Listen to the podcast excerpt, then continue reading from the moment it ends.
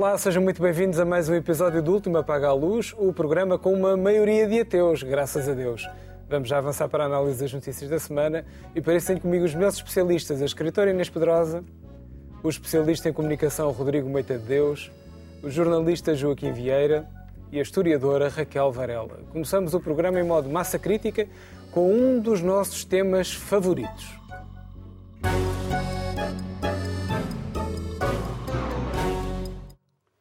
Eu, sinceramente, nem sei se não devíamos pagar direitos de autor à TAP, tal é a frequência com que falamos dela, mas a verdade é que parece mais um saco de boxe do que uma companhia aérea, até porque toda a gente aproveita para bater-lhe e, por vezes, esquivar-se. Há quem diga que foi isso que o governo fez com o sacrifício público da CEO e do presidente do Conselho de Administração, descartando culpas no caso Alexandra Reis, uma ex-funcionária que assumiu sem querer o papel de símbolo de tudo o que corre mal na TAP, ou seja, tudo o que corre mal no país. Posto isto, pergunto, o Governo fez bem em anunciar as saídas, sim ou não, Rodrigo? A pergunta, aliás, até podia ser refeita, que é o Governo não fez bem nem mal em anunciar as saídas, fez mal foi a anunciar as entradas, não é? Porque, de facto, a TAP tornou-se... Nós vamos a falar de... Nós vamos para o terceiro ministro da TAP, não é? Ah, vamos para o terceiro CEO da TAP. Ah, a única constante é António Costa neste processo todo, na prática, mas é a única coisa que nós não discutimos na, na prática. Eu trouxe-vos uma, uma, uma notícia do meu arquivo, decidi matar saudades do ano 2016, Uh, e dessa belíssima promessa que o Governo na altura fazia, que era não intervir na TAP. Muito bem, nós ficamos com 50% da TAP, nós vamos até pagar para termos 50% da TAP, mas nós não nos vamos meter. E de repente, olhem onde é que nós estamos temos o país de vez em quando a discutir se são a favor ou contra os BMWs e os carrinhos elétricos, na, na, TAP, não é? A favor ou contra o dinheiro ser investido no infantário da TAP, a favor ou contra dos bónus dos administradores da TAP, a favor ou contra a indemnização da, da administradora e até podemos fazer assim uma pool, uma sondagemzinha para ver qual é o nosso administrador preferido. Porque já nos são tão familiares os casos da TAP, não é? Que até TAP nós decidimos, sem discutirmos o essencial, que é o que, que raio é que nós lá estamos a fazer na TAP que se transformou de facto no grande ativo tóxico, citando o Luís Paes São Martins, o grande ativo tóxico do PS, que se vai inevitavelmente arrastar até umas próximas eleições, sejam elas quais forem, mesmo depois da privatização. A privatização que, aliás, a própria Comissão Europeia obrigou o Governo a fazer e que o Governo acha que, continua a explicar que não por sua livre iniciativa, quando toda a gente sabia que o papel que haveria de chegar ia obrigar a privatizar sem eh, a presença do Estado na, na TAP. Portanto, é ingerível o caso. Ingerível. Bem, Joaquim é, é ingerível, mas é uma situação que o governo não pode recusar, não é? tem que arranjar uma solução para ela, porque está com a criança nos braços. De facto, optou talvez pela solução mais, ou pela, pelo caminho mais complicado, porque a TAP estava privatizada quando o governo tomou posse inicialmente, primeiro dos governos de António Costa, embora mal privatizada, devo dizer-se, portanto essa privatização também foi muito obscura. E os pormenores ainda não são completamente conhecidos e agora estão a ser vir a público mais dados e, portanto, há todo um processo eh, que começa a correr mal desde aí. E como António Costa tinha a promessa de que a TAP não poderia ser alienada do Estado, qualquer coisa assim, não é? Não, e, portanto, fez essa, esse, sim, esse compromisso lá para fechar o companhia de bandeira muito importante, estrategicamente, etc.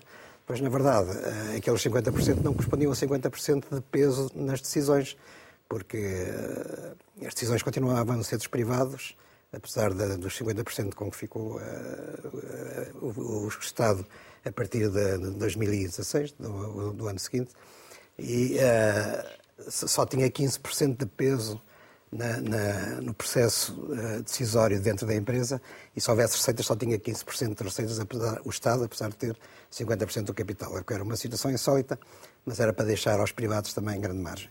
E depois os privados não quiseram continuar, não é? E saíram, inclusive, a receber dinheiro, o, o tal quiseram 50, continuar, 55 milhões. Não quiseram não é? continuar? Uh, eu penso que, quer dizer, foram empurrados, talvez. Foram a empresa foi nacionalizada. Foi adquirido o, o, restante do capital Inicialmente a intenção não era essa, não é? Mas acabou por ser nacionalizada por, digamos assim, por recusa dos privados, porque os privados quiseram sair. Não, os privados quiseram ficar. Se o, assim, o ministro Pedro Nuno Santos anunciou a recompra da TAP. Pronto, Sim, porque aquilo e, tinha chegado a um beco sem saída, não é? A gestão tal como estava pagar, a ser feita. E tiveram que pagar. Uh, Mais 55 milhões. O que, em, em função do que, do que, tinha acontecido antes, é, é, questionável, mas não vou pôr isso em causa também. E, portanto, ah, agora, ah, é, é um bocado estranho que um, um governo que realmente quis nacionalizar a TAP e a TAP agora é 100% do Estado, pretende privatizá-la de novo, vendê-la. Embora eu perceba que seja uma situação complicada manter a empresa. Agora, se a empresa de facto continuar a dar, a dar. A empresa deu lucros, pelos vistos, pela primeira vez o ano passado, e a perspectiva é de continuar a dar lucros também. Tendo o país, tendo nós, contribuintes, colocado lá já 3.200 milhões de euros, que é uma brutalidade, qual é o sentido que, neste momento, que fará estar a, a privatizar? Porque privatizando, vendendo a empresa, nunca se vai provavelmente recuperar todo o capital que lá, que lá se colocou. Portanto, nesse caso, Pode haver uma outra opção estratégica, e não sei se o Governo está a pensar nisso ou não, que é manter a TAP, se ela continuar a dar lucros. Então nós, contribuintes, vamos aproveitar e vamos recuperar o dinheiro que lá pusemos. Enfim, é uma hipótese, é uma opção que mas talvez é... pudesse ter, eh, estar mas em cima. Mas não é. O abrigo do direito europeu Sim, só pois. foi autorizada a ajuda de Estado porque a empresa é para vender. Na, na, portanto, não pode e tem que ser privatizado. Uh, e simplesmente, de facto, nós não vamos conseguir recuperar provavelmente todo o dinheiro que pusemos lá. Portanto, é uma operação em que nós vamos perder dinheiro. Uh, no que respeita a esta questão muito concreta, uh, o, de facto, com este processo, uh, o que acontece é que o Governo tem estado a levar pancada a toda a gente, à esquerda e à direita, por uma razão ou por outra, nós aqui também ajudamos bastante à festa. e a gestão da TAP estava também a ser muito criticada pelos tais casinhos, eram os, os BMWs, eram os, os bónus, era isto, era aquilo. E, e para tentar, digamos assim, limpar a situação, de repente o Governo aproveita uh, o inquérito da IGF, à saída de Alexandra Reis, uh, e porque houve ali de facto um erro, está provado que houve um erro, uh, tenta fazer uma manobra que é dar uma satisfação à opinião pública e, portanto, olha, vamos afastar toda a gente. Simplesmente, esta reação, que é uma reação emotiva, provavelmente também não foi ponderada, porque uh, não há motivos, não há razões neste momento atendíveis para afastar a CEO, pelo menos. Uh, isto é, houve de facto uma coisa que foi errada, mas ela uh, foi.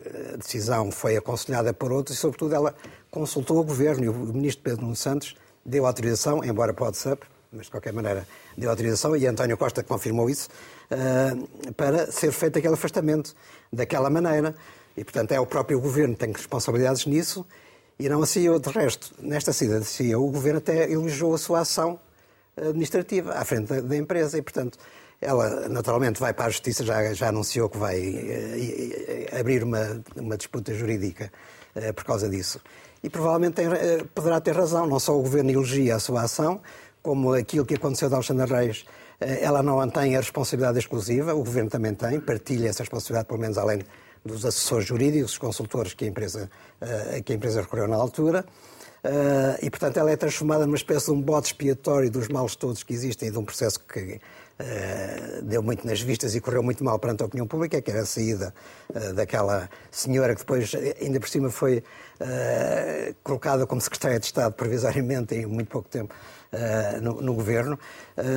e, portanto, o governo está a tentar, desta maneira, limpar-se de uma situação, mas vai ser muito difícil. Portanto, quando quando o Governo diz que ah, o, assunto está arrumado, uh, isto já acabou e, portanto, vamos passar para outra fase. Não, não acabou ainda. Isto ainda vai ter muitas consequências. E o mais certo é que a senhora que saiu, Christine Urmier Widner, ou Weidner, não sei se, se o último nome é, é, é, é, inglês ou francês, é curioso que ela esteve este tempo todo e nós nunca conseguimos acertar na, na maneira como se pronuncia o nome dela. Uh, ela pode vir a receber mais numa disputa jurídica por decisão dos tribunais do que o próprio bónus que ela dizia que ia receber se conseguisse cumprir uh, os, objetivos, os, objetivos, e que disse na Assembleia da República isso também causou um escândalo tremendo. Agora, com esta situação, ela pode vir a receber muito, muito mais dinheiro do que isso. Portanto, o problema não está de maneira nenhuma ainda solucionado, nem fechado, nem encerrado.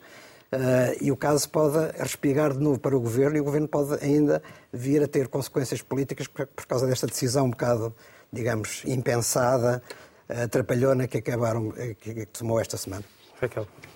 Boa noite, boa noite lá em casa. A TAP foi entregue a um cidadão americano brasileiro por 10 milhões de euros. Não. Citando aqui, já lá vou. Não. Citando, já, já, já falaste, agora dás-me. Deixas-me falar. De falar. David Neilman. Por 10 milhões de euros, um valor que correspondia, estou a citar o António Pedro Vasconcelos, a cerca de Não vale. um quarto do passe do Jackson Martinez, eh, jogador do, penso que do Porto. Foi do Porto e do Portimonense também. Bom, sendo que esse cidadão aceitava ficar com 766 milhões de euros de dívida, mas como não tinha nenhum dinheiro para a dívida, só aceitava mediante dívida garantida pelo Estado. Esta negociata, que é digna de um filme da Fox Crime, não tem outro nome, foi toda garantida pelos sucessivos governos. Tudo se sabia. Aliás, o António Pedro Vasconcelos, que é das pessoas neste país que mais se destacou a, a a tentar salvar a TAP e a denunciar o que se tinha feito em relação à TAP, apresentou uma queixa-crime e que só agora, finalmente, é que se abriram portas a ir investigar o que é que aconteceu. Que isto é um verdadeiro caso de polícia. Veja-se bem, nós, contribuintes, por decisão do governo, enterramos na TAP 3.200 milhões de euros. Ela foi entregue a este cidadão por 10 milhões. Quer dizer, é, é para se perceber o que é que é a gestão danosa dos governos. Mas eu gostava de acrescentar um dado agora. É que não é dos governos. A União Europeia, que, é, que anda a fingir que é um governo dos europeus de paz e solidariedade, é uma instituição cujo objetivo é transferir dinheiro das periferias para os centros através destes negócios bancários. Porquê? Porque a União, a União Europeia não permitia ao Estado ficar com a TAP, mas permitia garantir a dívida bancária da TAP. Portanto, tudo isto. E a União Europeia também emprestou agora dinheiro, supostamente, ao governo, para o, o tal para se investir agora na TAP, que não é para salvar a TAP, porque é obrigado, obrigado pela União Europeia a vender a TAP. Depois do quê? Depois do governo ter lá, nós, contribuintes, temos lá enterrado este dinheiro. Porquê? Porque isto passa para a dívida pública. Quem é que investe na dívida pública? São os bancos. Portanto, não me venham, se faz favor, com a demagogia que os bancos, coitadinhos, não se pode tocar neles porque senão há uma crise sistémica, mas pode-se destruir toda uma sociedade, toda a educação, toda a saúde, toda a segurança social, garantindo que os bancos têm uma remuneração permanente e isto é garantido pelo desenho da própria União Europeia em conluio com os governos oh, nacionais. os números não são Portanto, estes. Isso os não números é são verdade. estes, sim. Os números Não, são não estes. são, Raquel. Mais, Oh, este senhor David Newman assumiu a compra de 53 aviões, uma parte em leasing, com um preço 20% acima Não do é verdade, mercado. Raquel. e ninguém faz nada Então em não é relação a isso. verdade. Desculpa, são os dados, sim senhora. São os dados dados? e estão em todo lado. Estes Não, números oh, estão em todo lado. dados? Não vale a pena agora dizer, Oh. são os números que eu digo-te que são. São e foram denunciados nos últimos 10 anos Oh, sistematicamente, oh. não foram hoje. Oh, Raquel. Portanto, o governo agora também não finja, substituindo ministros ou demitindo uma CEO. Já agora eu quero dizer mais uma nota. Esta senhora CEO, antes de qualquer bónus, ganha a módica, foi paga, com a módica quantia de 357 euros à hora. Despediu 2.400 pessoas a quem destruiu a vida. Porque a maioria delas foi para pré-reformas, não pode pagar decentemente a educação dos filhos, a saúde, perdeu as casas, etc. In- Inclusive, muitos destes trabalhadores foram despedidos e, passados poucos meses, foram postos anúncios da contratação de trabalhadores precários para aquelas funções. Esta senhora, para fazer isto, que é destruir a vida de pessoas, foi paga a 357 euros à hora. Um médico em Portugal, no Serviço Nacional de Saúde, com contrato completo, ganha 12 euros à hora. Este é o país destes governos, desta União Europeia, e sobre isso é que é preciso discutir a sério. É que opções é que nós andamos a fazer. Porque não nos, não nos, dê- não nos digam, Mas não insistam ler- ler os que, isto, mesmo. que isto é inevitável. Porque isto não é inevitável. Isto são as escolhas desastrosas de quem governa o país. Não são nossas dos contribuintes. Eu nunca fiz esta É escolha. uma, é Vamos ver inacreditável, sério. É, é, é, citar o António Pedro Vasconcelos como fonte, em vez de ir no relatório Não, não citei, é o- é Não, um só artigo pode ser. publicado. Não, só pode ser. o artigo Só- dos só- dados. Os dados. Os dados não são contestáveis, está no relatório de contas. Só da Azul, a TAP tem obrigações de 90 milhões. Só, só, só a Azul Que também tem foi um 90 negócio ruinoso. Tem 90 milhões de euros na Que TAP. também foi um negócio ruinoso, é que- como foi o é do que Brasil. Como foi o do Mas Brasil. o, o Brasil. O Brasil foi agora encerrado. Não é? Estava o Boa David noite. não com Posso? a Alguém decidiu. Alguém decidiu. Já falámos muitas Inês. vezes a TAP e devemos falar mais vezes. Eu acho que voltarmos à história para trás não é, não é bem o objetivo de hoje, embora eu concorde em absoluto, foi, foi uma privatização absolutamente desastrosa, e não só desastrosa, como criminosa, até porque foi feita há 15 dias. O, o primeiro-ministro da época, Passos Coelho, vendeu a TAP 15 dias antes de sair. Por um governo de gestão. Completamente- Um governo de gestão. Devia ser ilegal, mas o que é legal e ilegal em Portugal é, é impressionante. E, portanto, e, e realmente o António Pedro Vasconcelos tem sido um grande ativista É, um da, da TAP e, eu, e acho que muito bem. Então, E que tem sido barato, o ativismo da TAP. É bom. Não, é? não, não, sem desbarato, não foi o ativismo, foi também a, má, a péssima O privatização. António Pedro Vasconcelos Quer dizer, agora não é geriu a pronto, TAP. pronto. Por favor, não é? eu não Ah, o- o que não- Foi bom. O que agora é verdade, eu estava aqui o, o, o Joaquim a dizer que todos já, já dissemos mal da TAP e, e eu acho que não é bem verdade, Há aqui, não, e, e todos dizemos mal do governo. Eu tenho fama, pelo menos junto de alguns eh, professores menos habituados ao contraditório, até a ser paga pelo governo, gostaria de ser um dia, mas, mas ainda, não, ainda não é esse dia, mais tarde, talvez. Ah, mas hoje o que eu tenho para dizer é que o que o Governo fez na sequência do, do relatório da Inspeção-Geral da- das Finanças foi uma atitude de gangster. Não, não é admissível. O, relatório não disse nada que já não se soubesse e já se tinha tirado até consequências políticas e já se tinha eh, demitido o Ministro e o Secretário de Estado. E agora veio o Ministro das Finanças, não sei porquê, no meio desta, desta desta maré de, dos tais casos e casinhos, e que é com- e convém, como eu sempre disse aqui, distinguir os casos verdadeiros dos casinhos, porque os casinhos também servem de, de fogo, de barragem, para não ver o que está mal, e há muita coisa mal. Agora, ultimamente começou-se a ver, por exemplo, a habitação, fundamentalmente, eh, é um, um problema central, que hoje o Governo diz que vai também resolver de uma forma que a mim me pareceu cómica, que a tal habitação social vai ser quando acabarem de fazer obras também de milhões na Caixa Geral de Depósitos, para lá meterem quase todos os O ministérios. Rodrigo queria falar disso. Era a minha Ah, que era a tua gorda, desculpa lá, não. Então não vou falar. Acho cómico. Também não sabemos se chegamos lá. Vamos ficar, pois, não, não sabemos se chegamos lá. Vamos ficar com uns ministérios que então são, serão habitação social. E, portanto, de repente, eu acho que lhes deu a louca, completamente, para falar ainda mais popularmente do que o próprio Presidente Marcelo, que anda muito, muito popular. Ah, porque não se despede uma pessoa na televisão, seja ela quem for, seja francesa, seja portuguesa, e seja de onde for, porque também já li aí nas redes sociais dizer o que é que nós precisamos de uma pessoa de fora para gerir a TAP, que por acaso foi gerida por um brasileiro também montes de anos e até parece que bem durante bastante tempo. Mas porquê é que precisamos de seja a pessoa quem for, por acaso estava a ter resultados, isso parece que é mais ou menos unânime, pode-se discordar do que é que esses resultados politicamente são, se deviam ser aqueles ou não, mas estava a fazer bom trabalho dentro daquilo que foi contratada para fazer, estava a cumprir, e, no entanto, é despedida por justa causa, sem ter direito ao contraditório, na televisão, pelo Ministro das Finanças, que não é o da, o da própria... O da própria Da tutela. tutela. E eu acho isto absolutamente tão chocante. tutela também lá estava, mas praticamente Estava, não falou. estava ao lado dele. Acho isto uma falta de ética que remonta do, do Aristóteles ao Spinoza, não há quem consiga explicar. Não se pode fazer isto. Isto não é vida política. Porque quando se faz isto, quer dizer, nem o André Ventura, nos seus dias, e eu odeio dizer o nome do homem e, e, e acho o partido eh, inconstitucional, mas isto não se pode fazer só pena de passarmos a não ter política. E passarmos a não ter. Agora, o senhor da Sata lá, lá se chegou à frente, mas eu quero saber quem é que vai comprar uma TAP dentro, de- que, que estava com uma, uma gestora que estava a fazer bom trabalho dentro desse esquema de venda. E como é que vai ser vendida e para quê? O tal hub, tenho a impressão que já desapareceu do, do universo e era o, o hub que fazia com que a TAP eh, devesse, no meu entender, deva continuar a ser um bem da nação. Ah, e, sobretudo, quer dizer, quem é que vem trabalhar para Portugal, em, em si ou do que quer que seja perto do governo, com estes senhores que um dia acordam e dizem: pá, está aqui uma coisa. Bem, vamos- mas essa ideia de nós deixarmos de ter gestores porque têm medo de trabalhar, eu acho uma, é, é capaz de finalmente o país começar isso? a andar para a frente. finalmente. Tragam Mas os é assim, quem é que vai trabalhar Epá, qualquer ponham- dia? ponham os é pode trabalhadores a gerir as empresas, os Dentro da, ou pró- próximo do governo, com estas atitudes, eu lamento ter de dizer isto, mas é que me chocou violentamente esta, esta Além- além de que ela não foi ouvida no inquérito da IGF, Exato. que é outra E, portanto, agora, se calhar vai ser Silvana. mais caro.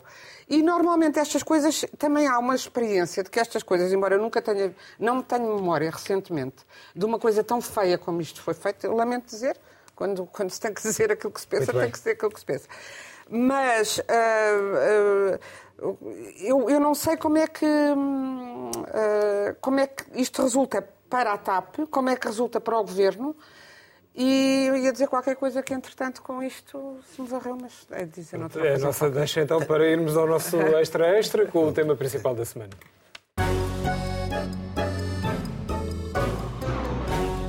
Certamente muito mais caro, claro. Durante anos habituámos a ver a Azem em ação nos restaurantes, coitadas das colheres de pau, e nas feiras também, onde se vende a roupa de contrafação. Mas neste contexto de subida suspeita da inflação no setor alimentar, bem mais alta do que a inflação oficial em geral, os inspectores parecem ter voltado ao terreno em força, desta vez nos supermercados. E porquê? Porque, segundo a imprensa de referência, até já se especula com cebolas e febras de porco. Digamos que parece haver um aproveitamento da narrativa da guerra e da subida de preços para amelhar, amelhar uns cobres extra à conta do consumidor sem soluções, um desenlace inevitável, Joaquim. Pois, isto é a mão invisível a meter a unha nos preços dos, dos, dos bens alimentares. Eh, É no mínimo suspeito que, tendo nós tido uma inflação anual de- elevadíssima, não é? de 8,4%, ou seja o que for, eh, a inflação dos- do cabaz alimentar entre janeiro do ano passado e fevereiro deste ano tenha sido de 28,3% ou 28,4%, 28,7%, aliás, tenho aqui a nota. Eh, isto é, mais três vezes aquilo que foi a média da inflação. Eh, e, portanto, naturalmente, toda a gente pensa, toda a gente olha para isto e pergunta, mas porquê? Porquê é que os bens alimentares eh, subiram mais do que a média de inflação? Não há respostas. Eh, de facto, os distribuidores vêm dizer que está tudo transparente, claro, que eles aplicam métodos que são perfeitamente rigorosos, científicos até, a sua margem de lucro é apenas de 2 a 3%, eh, mas nós ouvimos falar em margens lu- eh, brutas de lucro, brutas, não é? Depois a margem líquida é diferente. Isso não está calculado ainda, mas as margens brutas que são mais de 50% nas cebolas. O caso da cebola foi muito falado esta semana, aliás. Daí o nosso Rodrigo ter vindo munido. Eu fui, A cebola- fui ver. Dados, o Rodrigo trouxe dados. ou, ah, As laranjas também. ou entre 40% e 50%. Eu devia ter trazido alho para, estar a conjurar Para afastar o demónio do grande Está a capital. Está a 6 euros o quilo. Para a semana 40 traga alho entre nós. Entre 40% e 50% de facto das laranjas, eh, a febre de porco, eh, outros mais ainda, enfim, vários. Eh, eh, a bifana, portanto, acaba por estar muito mais cara e, e- nós não, não sabemos, eh, na realidade, porquê e não há respostas para isto. E, portanto, as, as- explicações da- dos distribuidores também não são satisfatórias. Até porque há, eh, há uma coisa que é o seguinte: eh, os agricultores têm feito manifestações e estão a reclamar porque eles continuam a, a vender ao mesmo valor, aos mesmos preços. Portanto, não são eles que estão a ganhar mais. Os Embora produtores. distribuidores digam que sim. E o que é, o que é falso. Mas não há- sei se é verdade ou não, mas tem havido manifestações e protestos por causa disso. Portanto, Por causa dos eh, subsídios. Há, há um, Não há estão a receber os subsídios. Há uma linha de distribuição em que quem está no extremo, que é aqueles que produzem, aqueles que consomem, são de facto as vítimas. Depois, pelo meio, os distribuidores, portanto, aí é que, de facto, por, é tal mão invisível por razões misteriosas, os preços eh, sobem astronomicamente. Eh, e, portanto, é- eu não sei se, se a ASAI vai tirar alguma conclusão, mas a verdade é que já o próprio governo se está envolvido nisto. Eh, António Costa já esta semana recebeu alguém ligado à distribuição a reclamar eh, do preço da cebola, lá está.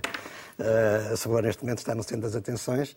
Eh, talvez haja uma explicação porque racional, faz in- os portugueses chorar, A verdade é é que, verdade? é verdade, inclusive, este nível de subida dos preços do cabaz alimentar é superior ao que aconteceu noutros países europeus. Portanto, toda a gente sabe, por causa do efeito, primeiro, da distribuição do, do dinheiro da- dos apoios da pandemia e depois da guerra da Ucrânia, os preços subiram astronomicamente.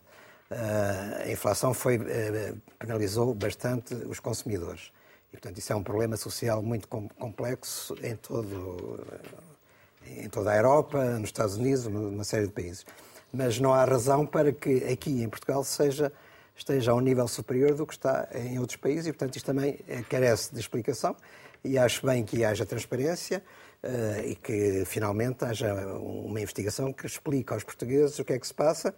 Uh, para já não quero levantar suspeitas, mas em algum sítio há de estar a razão deste mistério e é preciso saber onde é que está.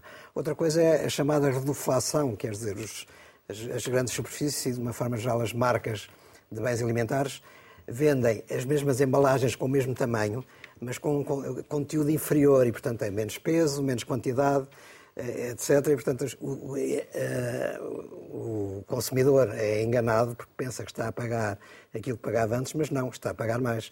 Às vezes com aumentos de 30% e por aí fora. E também há casos curiosos, ainda há pouco tempo vi, isto é de alguns meses, eh, uma marca de margarina, não vou dizer qual é, mas é muito curioso, porque era 500 gramas a embalagem. Depois passou para 450 ao mesmo valor. As pessoas não vão ver lá qual é o peso, né? Porque compram, porque é aquele tamanho que estão habituadas a comprar. Mas era menos de 50 gramas. E depois passou para 400 gramas. E, portanto, uh, antes de esgotar as, embalagens de 450, eh, lançaram no mercado as de 400 gramas. Portanto, havia no mesmo sítio embalagens de 450 e 400 gramas dessa margarina uh, com o mesmo tamanho e ao mesmo preço. É claro que a pessoa não vai ver qual é o preço e, portanto, está nitidamente a ser enganada por este tipo de operações. E, portanto, impõe-se, exige que haja mais transparência perante os consumidores em relação a estas Mas, Raquel, Raquel, onde é que está o dinheiro aqui no meio do caminho? Em quem trabalha e vive do trabalho não é, de certeza, não é? Ah, eu, eu aconselho-vos a ver um filme sobre estas questões que é de morrer a rir, uma comédia francesa que se chama Todos Nus na Normandia, que é completamente delicioso, que é a história entre grande, a grande distribuição, que são obviamente multinacionais, e mesmo o grupo Jerónimo Martins e o grupo Amorim estão ligados a essas multinacionais, que é o grupo Unilever, a Nestlé, tudo isso que controlam esmagadoramente o mercado, e os produtores de carne na Normandia. Uh, mas é uma história muito, muito divertida. É, quer dizer, é mais ou menos isso que nós vivemos aqui. Há dois grandes grupos, não só esses, porque depois há uns também de exportação do excedente alemão, porque isto tudo é altamente financiado na, uh, na União Europeia. É bom lembrar que a União Europeia tem um desenho da PAC que ela própria já financia, privilegia a grande produção uh, sobre uh, a pequena produção. E isso também cria excedentes, e isso também depois vai ter efeitos no mercado.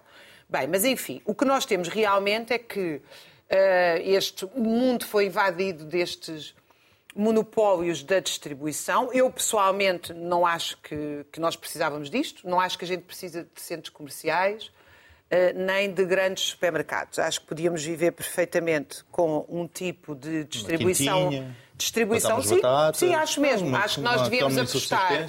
Acho que nós devíamos financiar agricultura sustentável, cidades médias comércio de proximidade e temos feito justamente o contrário. É garantir que estes supergrupos, ainda por cima, uma boa parte do dinheiro que circula ali nem sequer é venda de produtos alimentares, do ponto de vista económico. For nacional. O dinheiro que circula ali é, um, circulação novamente de capital bancário. Porquê? Porque esta, o grupo, estes grupos económicos compram aos pequenos produtores e pagam-lhes passado três meses. Recebem de nós a pronto uhum. e pagam-lhes passado três meses. Esses três meses, o dinheiro anda a voar pelo mundo a investir em empresas, títulos da dívida pública, fundos de pensões.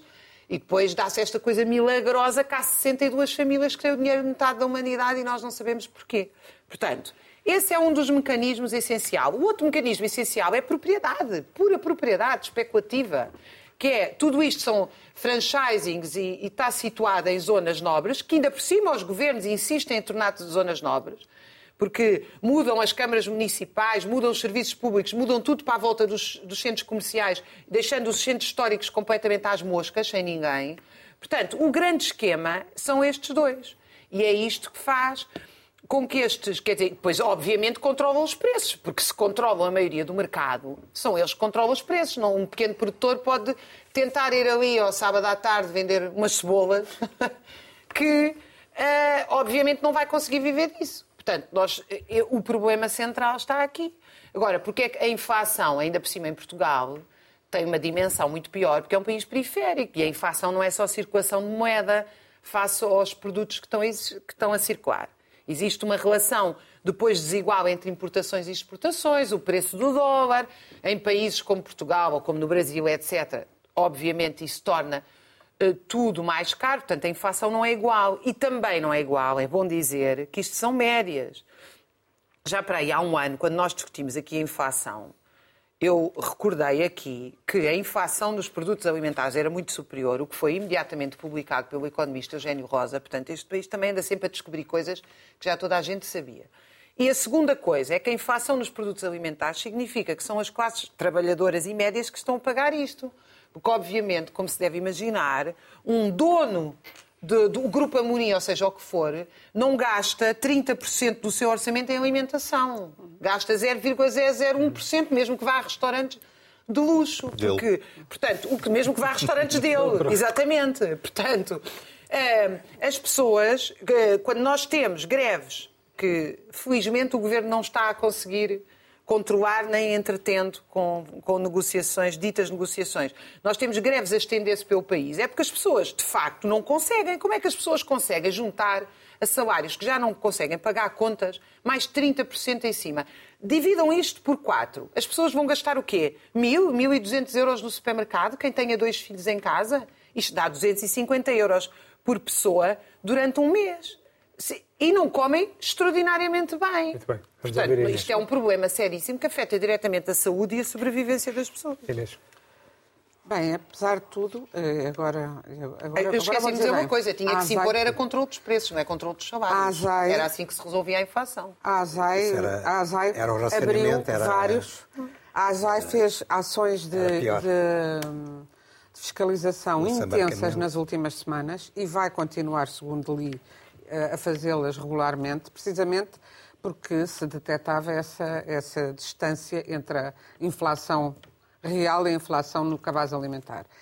E dessas, dessas fiscalizações já saíram eh, uma percentagem de- do total das fiscalizações, acho que 5% de, de processos de crime e 9% de contraordenações, o que, eh, dado que, que foi uma, uma, uma investida em grande, me parece já qualquer coisa de pelo menos pedagógico. E espero que continue. Penso também que era útil, além da, da- do- pronto, da análise ao peso, porque além de- de- da- da história das margarinas, há também, eh, não sei quantas, quanto, quanto é que está aí nessa... 500 nesse- gramas de Não, cebolas. Pois. Eu dei a não sei margarida se tu como exemplo. E não sei se tu pesaste, porque dizem que... Há um eh, complô dos há- donos das balanças, Que andam é. as balanças andam a funcionar mal. Não sei, só vendo, não é?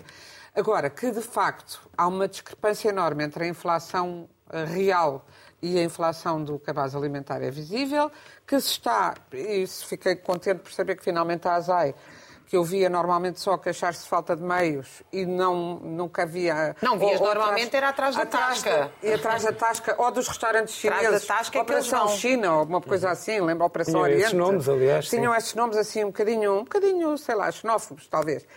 E agora, um bocadito.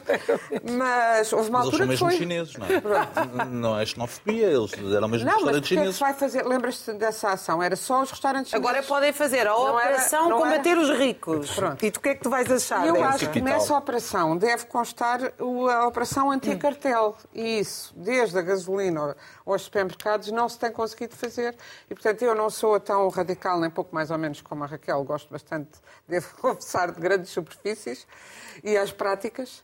É, e não, não me parece que seja, sobretudo, viável agora, embora eu, pessoalmente, não, não quero viver no meio disso. Não vais dedicar-te à agricultura. Não me vou dedicar à agricultura, já saí do centro urbano, eh, já fiz essa opção, etc. Mas penso que é difícil destruir o- os grandes centros urbanos e não. Agora, não iria por aí, mas iria pelo controle de como é que essas coisas são feitas e também pela multiplicação dos distribuidores e dos intermediários e dos, eh, dos, dos participantes na atividade económica e não pela cartel- cartelização que dizem que as leis impedem, mas que não impedem na verdade. E isso e, e que, e que aí sim, e que. E porquê é que não há controle de preços? Eu não, percebo há. porque é que não há controle de Não, preços. É não há. O governo tem que decretar controle, tetos de preços. a grande distribuição no- está, está a O ser de preços vai chincalhada. dar esse embarcamento. Pois. Vamos Não, Rodrigo. falem de ser ilegal. Mas pronto, mas, mas deixem-me só, só dizer-vos Ah, legal é controlar salários. Esses já se podem Tenho que fazer, controlar. tenho que fazer aqui não. uma, tenho que fazer aqui uma, uma graçola, que é estamos a andar a ser comidos de cebolada. Não é? é comida cebolada. Há, há, um, há, um, problema de literacia, utilizando aquela expressão que agora está tão em voga.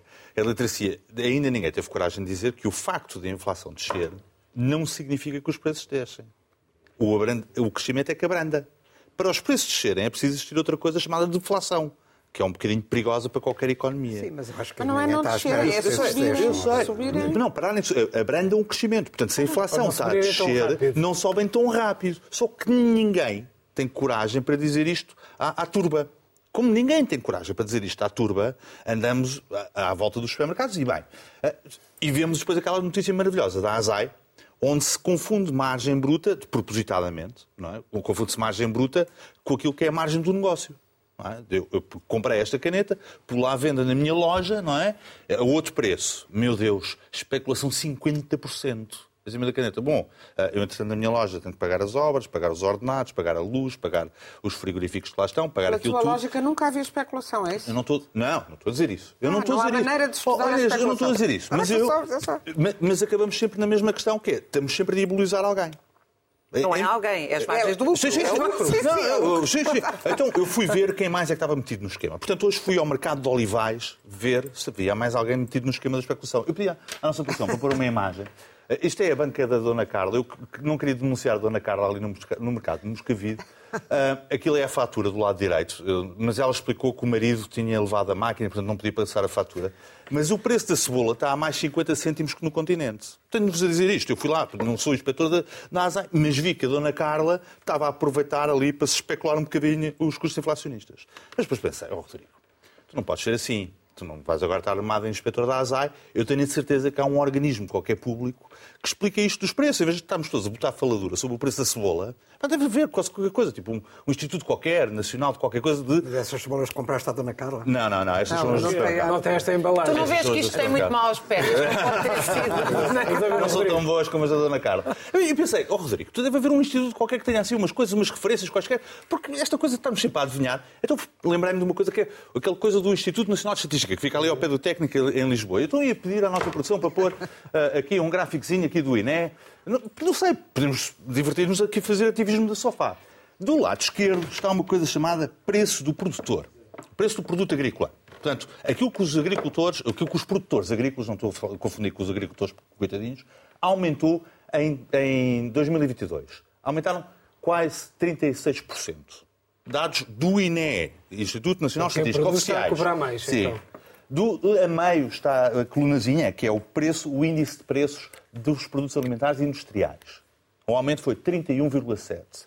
E, finalmente, do lado direito está a colunazinha com o aumento do índice de preço ao consumidor. São tudo dados oficiais. Dados a 9,9%. O Joaquim fez bem, falou de outra coisa, que é o índice dos produtos alimentares, e esse está em 22, 24, mesmo assim muito mais abaixo daquilo que é o aumento inevitável, inevitável dos preços em toda a cadeia de valor em toda a cadeia de valor. Não é inevitável. Oh, se... Não há aumentos salariais oh, em nenhum lado da tiver, cadeia de valor. Se eu tiver uma economia de subsistência e plantar as batatas não, desculpa, no no meu quintal... É, é, é, Algum lugar no mundo teve aumentos salariais? Não, não porque aqui cada cadeia de valor... Sim. Não houve aumentos salariais? Não, algum lugar do mundo teve aumentos salariais.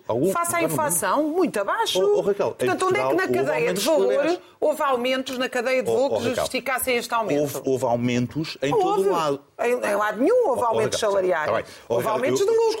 Eu posso posso, eu posso recordar que sim, que houve. E isso também é oficial. Ou seja, os ordenados não ficaram estagnados, não estão estagnados nos últimos três anos. Lamento imenso, isso até há números. Os ordenados reais em toda a Europa caíram nos últimos 30 anos.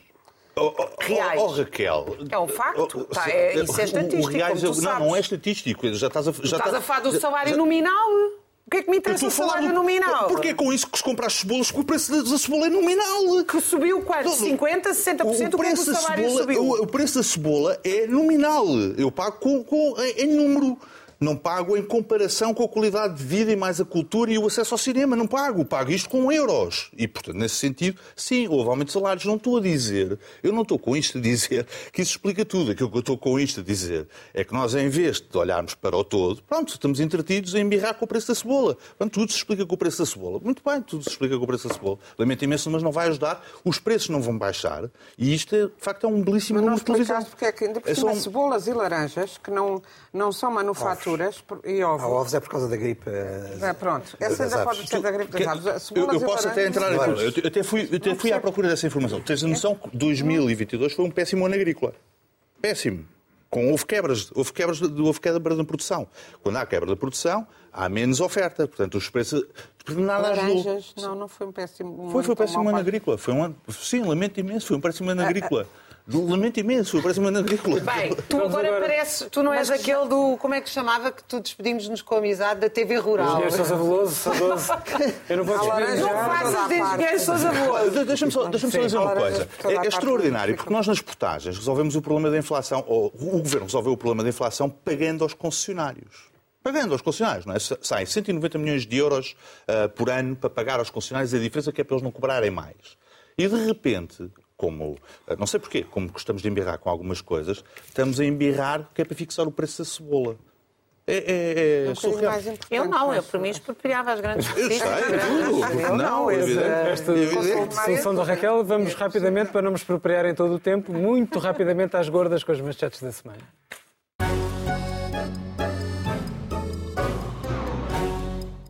E começamos pela Inês, quero fazer um apontamento sobre a entrevista aqui na RTP do Presidente Marcelo. Inês. É, e sai no público hoje, portanto foi uma, uma- uma entrevista conjunta e eu acho que até dava para um debate, o Joaquim sugeriu que eu fizesse aqui porque foi uma entrevista riquíssima ah, e, e- e- muito maldosa de Marcelo. Vimos Marcelo ah, atacar forte e feio o governo, que acusou de estar cansado e requentado, porque já tem seis, anos de governação, ele com sete está fresquíssimo. E também se podia dizer o mesmo, acho que penso eu, de- de- de- do Presidente da República.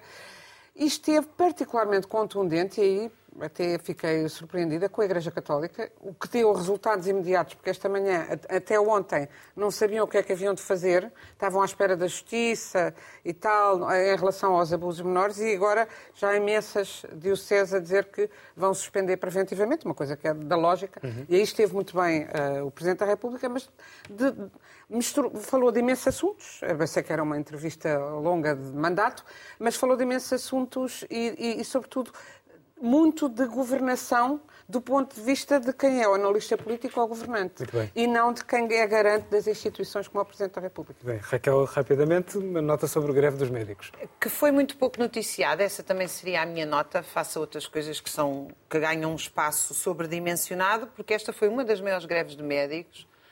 Eh, em defesa do Serviço Nacional de Saúde, os médicos ganham com horário completo, eu estou a falar de um especialista ordenado líquido, 12 euros à hora. Portanto, o que nós estamos a dizer é que não queremos médicos, que eles emigrem, saiam do país, vão para o setor privado, onde obviamente com escala nunca vai haver qualidade. E eh, eu estive na, na concentração que fizeram no Ministério da Saúde e quando lá cheguei surpreendeu-me muitíssimo a quantidade.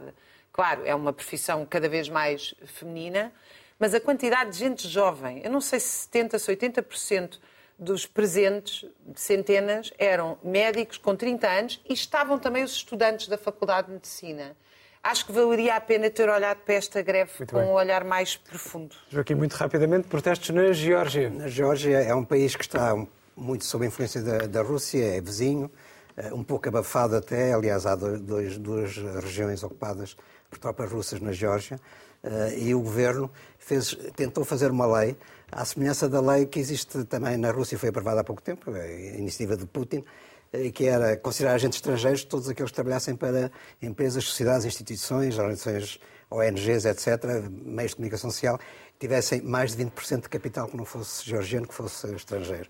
E, portanto, isto era uma coisa terrível e as pessoas levantaram-se espontaneamente eh, em manifestações durante dois dias consecutivos, dia e noite, com bandeiras da União Europeia, dizer que querem pertencer à União Europeia e bandeiras da Geórgia, eh, manifestações de facto que foram Uh, lembraram muito as manifestações da Praça Maidan em 2014, que deu origem a uma mudança de governo na, na, na Ucrânia, onde, onde está um bocado a raiz daquilo que está a acontecer agora, e as pessoas querem se libertar.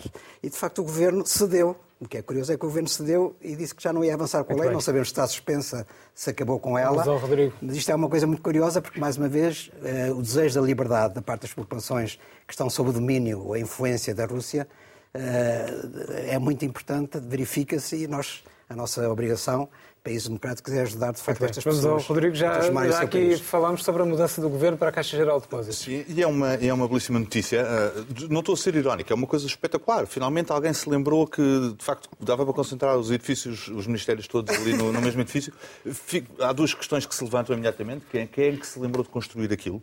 Uh, é, é Ótima questão, é eu também faria. Eu lembro-me. O Palácio eu morava do lá ao lado. É o Palácio, um parece, o Palácio, o Palácio do Povo Bucareste. E arrebentando com o bairro de Baixo Cego. É uma coisa inacreditável. A segunda, a segunda pergunta é, estou certo que todos os ministérios vão ser convertidos, como ainda estava a dizer, em habitação social e assim escusamos de andar a expropriar pessoas. Vai ficar uma lata de, Fica, então, linhas vagas para, para utilizar. solução para a crise da habitação, saímos com o habitual vídeo da jornada.